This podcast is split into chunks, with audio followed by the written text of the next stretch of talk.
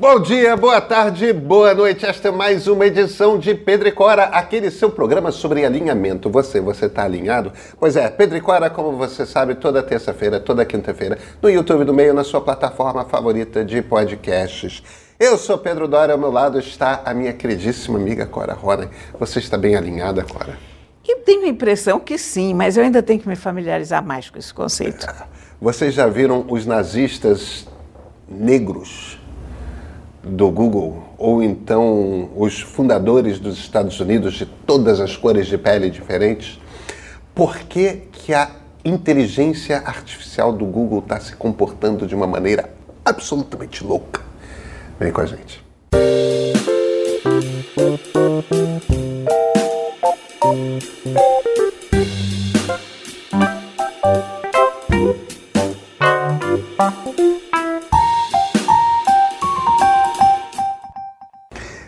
Clara, você viu a história do Gemini Ah, do viu? Google? Dos nazistas indianos, nazistas negros, nazistas. é, todas as cores humanas de arco-íris estão lá. Tipo, os nazistas parece que eram muito diversos. Os Founding Fathers negros. Founding Fathers dos Estados Unidos, negros, tudo mais. O, o- é, é- é uma coisa curiosa, né? Do, do que, que a gente está falando aqui? Gemini é, é a nova geração de inteligência artificial generativa do Google. E assim como produz texto, como o ChatGPT e tudo mais, também produz imagens, como Midjourney, como Dali, e as pessoas testando pediram, me produz o retrato de um nazista. Ou de, Do de algum George dos fundadores do- dos Estados Unidos, tudo mais. E ele devolveu pessoas uniformizadas com, com uniformes nazistas tudo mais, ou, ou- ou então vestidas ali de final do século XVIII é, americano na Filadélfia, só que pessoas de todas as etnias possíveis, o que é uma coisa... Mulheres, inclusive. Mulheres, mas o, o- o que é uma coisa patentemente incorreta. E aqueles, aquelas revoltas públicas que acontecem na internet, né? Todo mundo, que absurdo, tudo mais e tal. E o problema, qual era? O problema é um problema de alinhamento. O problema é um problema de alinhamento. Alinhamento é essa palavra formidável que tem que entrar no nosso vernáculo. Porque... Mais uma. Eu, eu- Mas- eu, eu ando, ando tem- perturbada É, com a quantidade de palavras que. Tem que ser, porque alinhamento é um termo que se usa dentro da indústria de inteligência artificial para para incluir filtros nas inteligências artificiais. O, o, o, o que filtros são esses? Porque se você pega uma, uma inteligência artificial de texto, por exemplo, ela é treinada na selva. Você dá uma É. quantidade Treinada na selva é bom. É isso mesmo. quantidade gigantesca de textos É. que estão na internet, livros, tudo mais. E, e- e quando você pega esses textos todos, tem aquilo que a humanidade é. Tem racismo, tem chauvinismo, tem todos os Tudo, ismos, tudo. entende? Os bons e os maus. E, e quando você tem todos os ismos, os bons e os maus, você começa a ver aqueles fenômenos que a gente via muito no início da inteligência artificial, que é ela começar a se portar de forma racista, agressiva. Ela, uma vez pegaram um, um- um chatbot desses da Microsoft, é, que a Microsoft botou no Twitter e transformaram o troço num nazista em três Ah, dias. eu me lembro Você disso. Lembro, lembro desse. Então, num determinado momento, eles começaram a desenvolver essas técnicas que são as técnicas de alinhamento. Depois que você treina uma inteligência artificial, você começa a botar filtros nela. Uá, se você se sentir tentado a responder coisas com essas características, não pode. Você tem que fazer de tal jeito, de tal outro. Então, por isso que você ainda não teve nenhum grande escândalo do ChatGPT, por exemplo. Que alguém pediu para o ChatGPT é, se portar de uma maneira profundamente indecente. Imagina se não tem um bando de gente que testou isso, né? Não, e você, você, aliás, repara que ele tem filtros muito muito presentes e, e Muito rígidos. tudo e rígidos. É. Eu entrei com alguns sintomas meus para ver o que, que ele achava da minha saúde. A primeira coisa que ele diz é: olha, eu não sou médico, procure um médico, isso aqui é um. Ele faz um disclaimer, uma. Olha, não, sou, não, não tenho nada a ver com isso, e depois a gente dá o diagnóstico preciso. Eu, eu já subi um- o PDF de, de um hemograma completo meu. Perguntei para ele é, se ele lia alguma coisa com a qual eu devia me preocupar ali. E ele disse que ele não fazia isso. Ah, isso eu É, ele- não cheguei a fazer. Eu dei todos os, os- É, mas eu não descrevi, não. Eu subi um arquivo PDF. Ah, não, com- pois é, eu, eu, ele- eu, eu descrevi tudo como se estivesse fazendo uma consulta. Aí ele sai. Aí você pede qualquer coisa que fuja do padrão, ele, Ele, ele, ele trava, ele não fala sobre pessoas. É, é uma coisa muito curiosa isso. O, a OpenAI tem um cara que é um cara super importante na, na estrutura da OpenAI, que é o Elias Sutskever. É um, é um cara que é um russo, é, que... Ah, foi um dos que subscreveram a saída do, exatamente. do exatamente. Sam Altman e depois É. se arrependeu, etc. É um cara muito amigo do Sam Altman. É, são é aquela coisa, né? Dois, dois judeus no Vale do Silício, mais ou menos na mesma faixa etária, e tudo mais. Tem uma é, é, proximidade imediata ali, cultural, e tal. Embora o, o Altman seja americano e o Elias seja é, um, um russo que passou a adolescência em Israel, depois foi para o Canadá, mas ele é um cara que. O Elias Sutskever é um cara tão importante que ele é um dos três signatários do, do paper contemporâneo fundador de, de redes neurais. O, o paper acadêmico é, que fez parte do, do doutorado dele, ele estudou no, no, no Canadá. É, tem um cara que é o, é o, Geoff Hinton, que é um dos três godfathers de, de AI, que é o principal signatário, e ele assina com dois doutorandos. Um deles é o Elias Sutskever. É um cara mega importante no mundo de inteligência artificial, um dos inventores, literalmente, dessa inteligência artificial. Ele ainda trabalha na OpenAI, ele era Chief Scientist. A punição dele foi deixar de ser o Chief Scientist. Agora, qual o trabalho dele na OpenAI? O trabalho dele na OpenAI é alinhamento. Ah, Quer dizer, o cara mais importante de inteligência artificial, da empresa mais importante de inteligência artificial, o trabalho dele é cuidar de alinhamento, ou seja, o trabalho dele é cuidar dos filtros. É, isso é fazer com que. Uma... Mas olha, por acaso, a gente estava falando sobre inteligência artificial no outro dia, sobre o sistema de vídeo da. da Sol- o Soura. é, que, que nós ficamos totalmente impressionados. E eu Aliás, como, Rosana Herman me, me, me contou como é que se pronuncia. como é que Sora. é? Sora. Sora, quer dizer céu em japonês. Ah, Eu tá não bom. sabia, a Rosana me mandou um clipezinho Sora, de YouTube. tá ótimo. Obrigada, Imagina- Rosana. Mas você se lembra que eu comentei com você que eu disse que eu fiquei maravilhada que ele pede uma mulher numa rua em Tóquio e é uma japonesa. Ele não precisa descrever que é uma japonesa. Isso. Ele entendeu que em Tóquio há grande chance de você. é, provavelmente a mulher que estará andando na rua de Tóquio será uma japonesa. E na outra cena em que tem um casal, também é um casal japonês.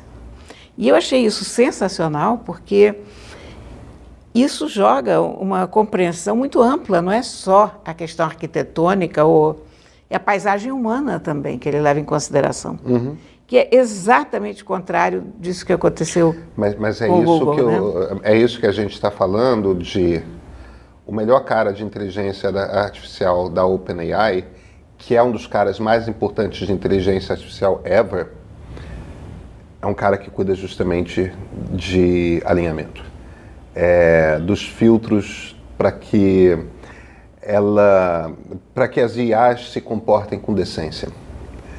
É, porque no fim das contas é disso É que a gente está é falando. é. É, a, a gente pode entrar num debate a respeito de quem define o que é decência. A gente pode.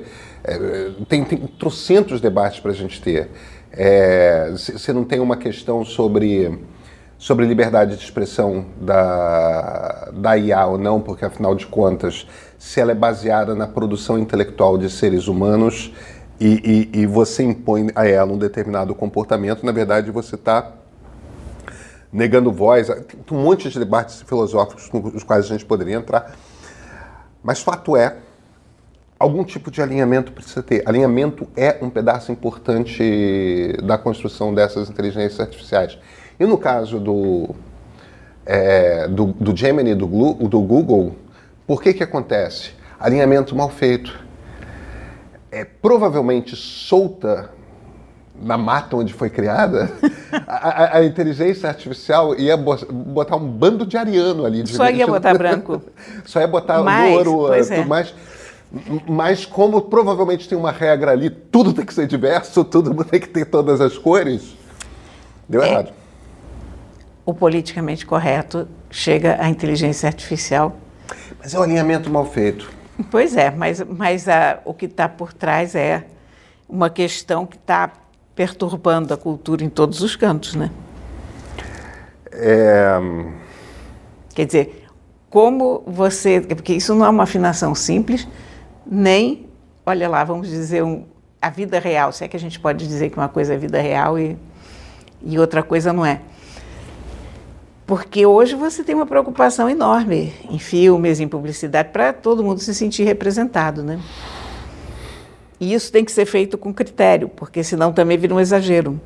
É, a gente, a gente tem, é, tem, um, tem um equilíbrio profundamente difícil de fazer, né, que é o equilíbrio entre os necessários incentivos à ampliação de acesso, à maior diversidade, à, à igualdade de oportunidades, principalmente para pessoas de grupos dentro da sociedade é, que sempre tiveram menos oportunidade, menos acesso. Quer dizer, se por um lado você tem que fazer essa ampliação e essa integração, por outro você vem da outra ponta com a cultura woke, né? É. Que a gente costuma chamar aqui no Brasil mais de cultura do identitarismo, que transforma a coisa numa guerra continuada. A, a, a, está ali para agredir as pessoas, cancelar e, e, impor condições, às vezes, ao debate que são irreais, né? como um homem não pode falar de feminismo, uma pessoa branca não pode falar de racismo, é, uma pessoa heterossexual não pode falar de, da, da questão LGBTQIA+, é, e aí você começa a ter aqueles debates de artigos, né, de é, como é que você trata gênero, como é que você trata. E se, e se alguém que não sabe exatamente qual é a definição correta daquele mês da palavra gênero, é, é, é, é, tenta desenvolver um raciocínio qualquer e aplica a palavra gênero, ou, ou tem um vocabulário amplo, né? Que você, como você eu, tá vou, eu vou te dizer o seguinte, eu acho isso profundamente contraproducente. Eu acho uma tática, eu concordo com você. Porque eu entendo a necessidade de você ampliar a representatividade, mas a forma como isso vem, vem sendo posto cria mais atritos e mais má vontade do que seria necessário. É. É uma, é uma tática muito agressiva. Eu não acho que você convença as pessoas pela agressividade. Você talvez consiga algum resultado no grito, na hora, mas você vai gerar uma onda de má vontade tão grande que, aliás, se vê todo esse crescimento da direita e, e todos os argumentos da extrema-direita usando esses é, esses exemplos de vira, Vira uma né? alimentação da extrema-direita. É, vira, é um vira uma polarização cultural. Para quê, né? É, é. O, a questão... E, e, são coisas que você vê, por exemplo, na questão da, do movimento feminista. A gente vive num país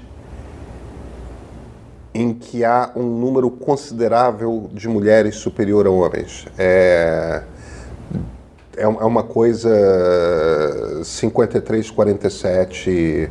É, é, a desproporção é relevante. Você tem uns 3, 4% a mais da população que são mulheres em relação a homens. Não deveria ser difícil você trazer equiparação salarial, você trazer é a maioria, é, é, é, a ampliação de espaços é. de comando, tudo mais. aumentar a representatividade de mulheres não deveria ser uma coisa difícil, porque você certamente você tem a maioria. É. E, e, e, no entanto, a maneira como o discurso é feito é, faz com que mulheres conservadoras não, não se sintam incluídas nessa briga. Você faz, quer dizer, em vez de você seduzir as pessoas e conquistar as pessoas, apresentar argumentos para as pessoas, para convencê-las a se juntar a, você, na verdade, estrutura a coisa na base do. Do medo. As pessoas ficam com medo de se manifestar. Então, os temas deixam de ser discutidos porque você está com medo de ser cancelado, porque você vai levar uma pedrada amanhã, porque você vai dizer uma palavra, vai ter, sei lá, 800 pessoas xingando a tua família, ameaçando de morte, enfim. Não é, a, não é o caminho certo. É. Eu acho que é um caminho que leva a mais conflito e eu não sei, cara, eu acho que a gente está numa sociedade tão complicada, tão conturbada e. Enfim, o que eu sei é que Google vai ter que tomar tenência e fazer um alinhamento histórico correto do seu, da sua máquina, porque. É, é alinhamento não é uma disciplina trivial. E desse episódio todo, Clara, o, o, o, a impressão que eu saio, no fim das contas, é... O, o, Sora ainda não foi lançado essencialmente por causa de alinhamento. Eles estão alinhando. É, a tecnologia está pronta, claro. mas eles estão fazendo o alinhamento internamente. Eles falaram isso, eles disseram é, que é, é, estavam... Agora... Estavam domesticando, digamos, a fera. Isso. Eu acho que a gente sai dessa coisa desse episódio do Google com respeito dobrado pela OpenAI. Opa! Como é redondo o que eles põem na, eles põem na praça. Porque se um Google, se um Google tem dificuldade de botar um produto redondo como a OpenAI põe na rua, é porque. É difícil, cara. É porque esse troço é difícil de fazer. Porque como, como de alto nível, nem Meta e Amazon têm inteligência artificial, é, equipes de inteligência artificial de alto nível como Google e OpenAI. Google e OpenAI estão. Mas na... olha, é, é uma tecnologia nova. É uma tecnologia nova. É um caminho novo. Ah, tem implicações culturais, tem. implica entrar na sociedade é. Em todos os níveis. Todos os níveis. E implica entrar nas casas de marimbondo e. E nas cumbucas em que macaco velho não mete a mão. E, é, é. e a inteligência artificial é uma macaca nova. E ainda vai meter a mão em várias cumbucas. Nós ainda vamos Ainda vamos ver isso algumas vezes. É verdade, é verdade. Agora, temos livro? Ah, nós temos, eu hoje tenho uma indicação. Não é uma indicação literária, não, hein? Ah, não? Não, foge ao que eu recomendo. Olha aqui. Na Cozinha com Juliana Gueiros. Eu conheço Juliana Gueiros? Você deve conhecer porque ela é um sucesso no Instagram. Eu, eu, o nome me é familiar. É, então, ela, ela ela é como a Rita Lobo, ela é uma dessas pessoas a quem todo mundo recorre no YouTube, no, no Instagram, para aprender a fazer as coisas. Cora, eu vou te ouvir. Eu não acho que alguém seja igual a Rita Lobo, não, tá? Eu não tenho condições de comparar. Eu sei que você é muito fã da Rita Lobo. Eu sou. Eu também sou. Mas eu vou te dizer uma coisa. Eu sou uma pessoa não, que. A Rita Lobo é a pessoa que. Ela, é, é, ela é uma amiga. É, então tem que fazer o disclaimer. É, tem que fazer, o, faça o disclaimer. Mas, a, além de ser amiga e, e, e, ser casada com um grande amigo meu, a Rita, a Rita me salvou na pandemia. Mas eu vou te dizer uma coisa. Eu, quando esse livro, eu, eu não cozinho. Eu já cozinhei, claro, como toda pessoa que foi mãe, né, que é avó, já cozinhei. Até um dia que eu digo, gente, eu não aguento mais fazer isso, eu não gosto de fazer isso, não quero mais fazer isso e prontamente desaprendi porque cozinhar é prática. Claro. Quer dizer, quando você. Eu achei que era um, uma coisa que eu saberia fazer quando fosse necessário, e não é. Quando você deixa de cozinhar durante um período, você não sabe mais cozinhar. Você tem que meio que aprender, cadê as panelas? Você não cozinha? Não, não cozinho. Eu consigo fazer um arroz, faço um ovo, mas fica um horror, confesso, porque essa altura eu não conheço mais as panelas, eu não sei mais. É aquela coisa que a prática te dá. Você conhece o teu fogão, você conhece as tuas panelas, você sabe exatamente em quanto tempo você faz o arroz, quando é que começa a queimar aquele fundinho. Isso, se você não tem prática, você não tem. É engraçado que você está falando isso e, eu estou me tocando aqui. Eu cozinho pelo menos três vezes por semana. Pois é, você está praticando e você conhece é. as tuas ferramentas. Nada de excepcional não, tá? Sim. Tipo fazer meu almoço. Fazer Mas eu não. Filho. Eu realmente não cozinho. No máximo, eu faço um ovo mexido para o meu café da manhã e olhe lá. E quanto menos você cozinha, menos você cozinha, porque cada vez que você vai para o fogão é aquela, aquela desgraça. E aí você diz assim: não, não quero mais fazer isso, e você não faz e tal. Bom, então chegou esse livro lá em casa, comecei a olhar, e ele me chamou a atenção por uma coisa: é que ele é feito para gente que não tem a menor ideia do que está fazendo com aquelas coisas. Em, resumo, eu achei que era um ótimo caminho para mim. E aí comentei até com a Bia, disse, ô Bia, tem um livro ótimo. Os meus netos estão com 14 anos, eles cozinham a comidinha deles e tal. Digo, excelente livro para as crianças. Ela disse, mãe, as crianças não usam mais livro. As crianças, quando querem cozinhar alguma coisa, elas vão para o YouTube. Então, e aí ela me perguntou de quem é o livro. Eu disse Juliana Gueiros. Aí ela me disse, é, eles veem as receitas dela o tempo todo. Ah, que bacana. É, ela chegou no outro dia em casa, a Fábio estava fazendo um salmão.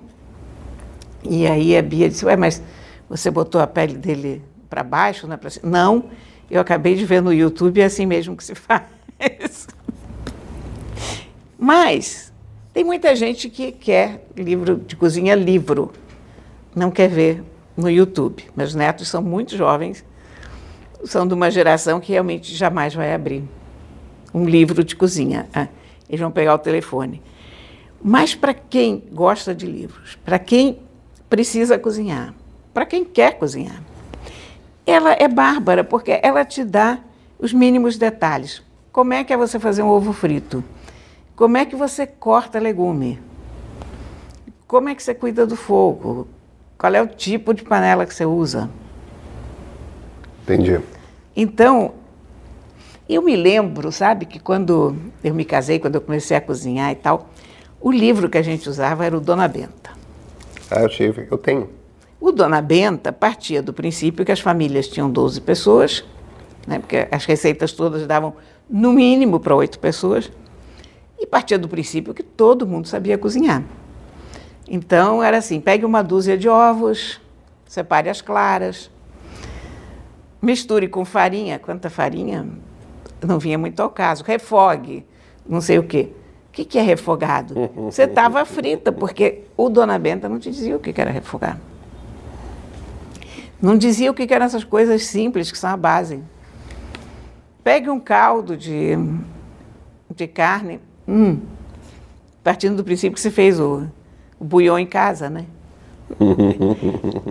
e eu me lembro que eu tinha dificuldades homéricas para navegar aquele livro, porque aquele livro partia do princípio que... Eu não tinha internet. Que, que você sabe o básico. Ela parte do princípio que você não sabe o básico. E as receitas são dadas de uma forma muito clara, muito compreensível, muito não é didático, não, é coloquial, sabe? Então, E você tem as medidas certinhas, peixe fresco ou congelado, por exemplo, então ela, ela te diz, é que abrir o caso totalmente. Degelo, a melhor forma de descongelar o peixe. Todas essas dúvidas que você vai ter, porque você tem, né? A pessoa amanhã quer fazer um peixe, ela, ela não sabe realmente o que fazer. Isso não é uma coisa que nasce com a pessoa. Então, olha, eu adorei isso aqui. Isso aqui é um, é um ótimo refresco para quem deixou de cozinhar, como é o meu caso. Isso aqui agora vai ficar na minha cozinha para eventualmente, uma hora que eu tenha vontade de cozinhar alguma coisa, estar à mão, porque eu preciso dessas informações. E tem ótimas receitas e, e boas receitas para o dia a dia e, e como você usar as coisinhas que você tem em casa. Olha, show de bola o livro, com excelentes fotos ainda por cima. Opa. Muito bom. A Juliana Gueiros está de parabéns. E a editora Intrínseca que fez esse livro. Super legal. Também. Boa dica. Vou atrás do livro ou então talvez eu vá atrás do Instagram dela. Você vai no YouTube dela, porque você é um animal contemporâneo que vê as suas receitas no computador. E você não é, Cora? Desde quando você não, não é? Não, eu sou um animal contemporâneo, mas certas coisas eu ainda faço com o livro. E curiosamente, quando eu preciso receita, eu ainda recorro a livro. O, o meu instinto não é correr para o computador. É porque justamente é essa é coisa livro. de fazer, você vê fazendo eu, pois é, é mais sei. fácil. Eu sei, mas, mas isso é um reflexo condicionado que ficou. Entendi. Que ficou em mim que eu não consigo superar. Engraçado. Eu vou primeiro no livro. E depois, às vezes, eu, eu vou para o YouTube, mas. Entendi. Eu achei show, sabe? Mas eu, eu fiquei impressionada que as crianças já conhecem.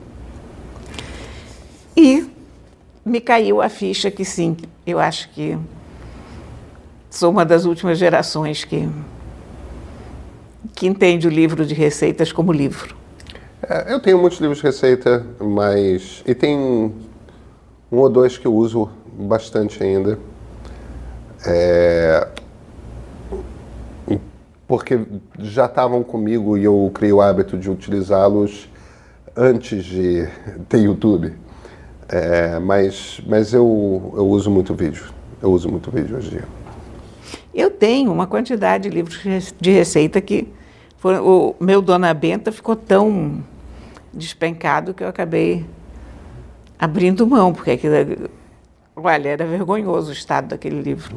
É, imagino. Mas depois, um livro que eu adorei, que me ajudou muito, foi Comida de Botequim. Eu tenho esse livro. E uma lindíssima edição da Nova Fronteira, né? Porque tinha as páginas coloridas. Lembra disso? Que salgados tinham as páginas numa cor, doces em outra, sopas. Eu não disso, ah, não. era uma coisa linda. Foi, foi um dos livros de receita com a edição mais bonita que eu vi.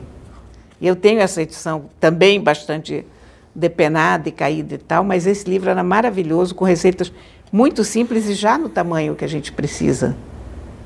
Porque Dona Benta você tinha que dividir tudo por quatro, seis. Clara, a gente se vê na quinta? A gente se vê na quinta. Então, até quinta-feira.